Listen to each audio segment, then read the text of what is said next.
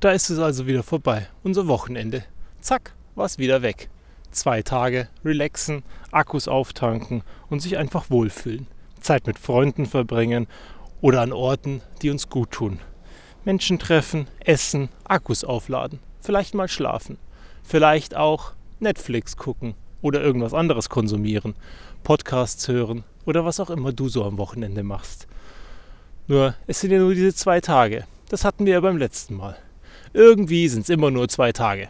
Und die zwei Tage vergehen wahnsinnig schnell. Und dann kommen wieder diese anderen fünf Tage, die uns weniger Spaß machen.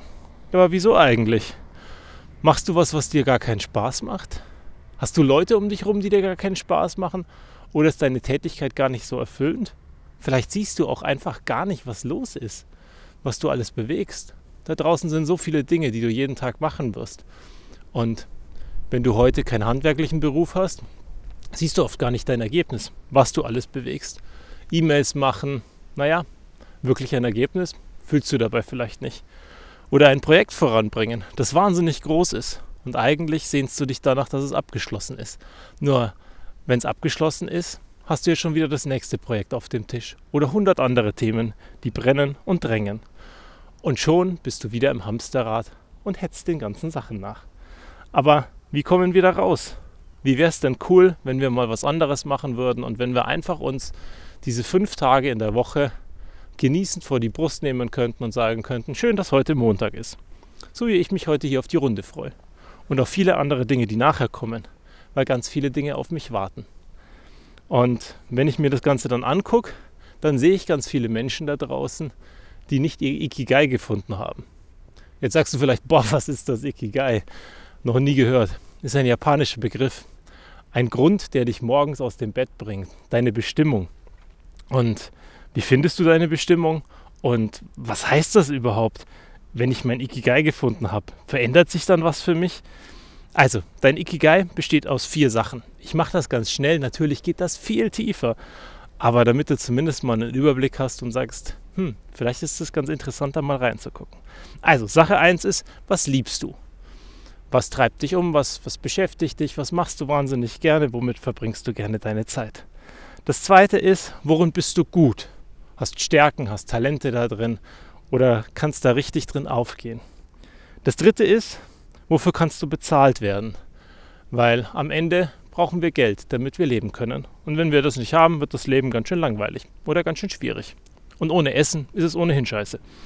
Und das vierte ist, was braucht die Welt? Weil wenn du die anderen drei Dinge erfüllt hast, aber es keinen da draußen interessiert, dann bringt es trotzdem nichts, weil du fühlst dich irgendwie sinnlos und leer.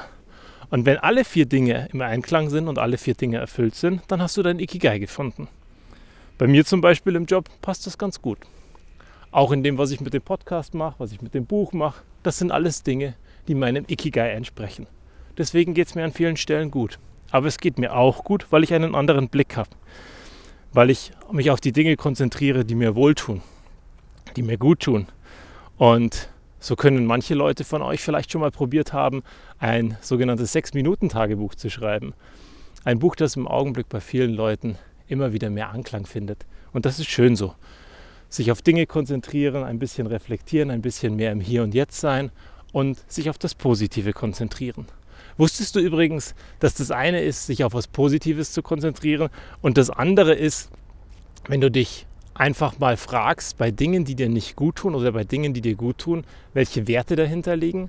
Weil wenn du deine Werte besser verstehst, verstehst du, warum dich verschiedene Situationen triggern. Und wenn sie dich triggern, entspricht das oft deinen Werten oder eben nicht deinen Werten. Weil wenn du verstanden hast, warum du so tickst, wie du tickst, ist alles viel einfacher.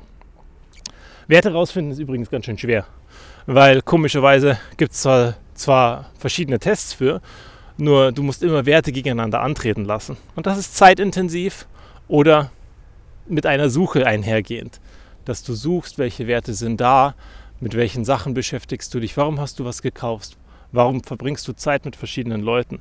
Und das kann eine ganz schön schwierige Suche sein. Ansätze gibt es genug. Verschiedene Sachen gibt es auch. Einen schnellen Test oder ein schnelles Ergebnis, wo du auf eine halbe Stunde das rausfinden kannst, habe ich bis heute nicht gefunden. Das, das ich mal gebaut habe und das die Leute zu ihren Werten bringt, das dauert einen halben Vormittag ungefähr, wenn du wirklich ehrlich zu dir bist. Und du wirst auch immer wieder ins Reflektieren gehen müssen. Also wahnsinnig viel Zeit. Naja, und wenn du das Ganze dann gemacht hast, dann geht es dir hoffentlich besser, weil du viel mehr Verständnis für verschiedene Dinge hast, die dir einfach gut tun oder warum sie dir schlecht tun. Und wenn es trotzdem nicht passt, naja, wenn es trotzdem nicht passt, vielleicht liegt es ja an den Leuten oder an der Tätigkeit. Und vielleicht kann ja ein anderer aus deinem Team mit diesen Leuten mehr Zeit verbringen oder diese Tätigkeit übernehmen, wenn sie dir einfach nicht gut tut oder sie dir einfach nicht liegt. Vielleicht macht es ihm ja mehr Spaß. Redet mal drüber. Redet mal miteinander und vielleicht findet ihr einen tollen Weg. Und wenn es dann immer noch nicht passt, und egal in welchem Projekt du reingehst, das jedes Mal wieder nicht passt, und auch wenn du den Job gewechselt hast, es wieder nicht passt, dann ist es vielleicht nicht dein Ikigai. Oder ist es heute an der Zeit, darüber nachzudenken, dass es vielleicht an dir liegt.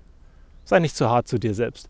Ganz, ganz wichtig. Weil, naja, am Ende bringt es dir auch nichts, wenn du dich fertig machst. Auskommen musst du mit dir trotzdem.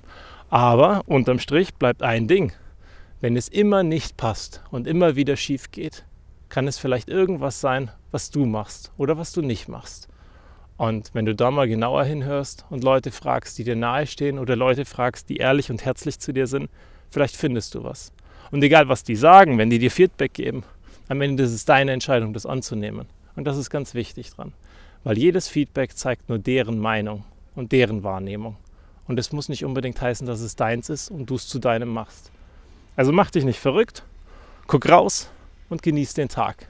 Denn ich bin mir sicher, dass er eigentlich ganz gut ist und dass heute, an diesem Montag, irgendwas Tolles auf dich warten wird.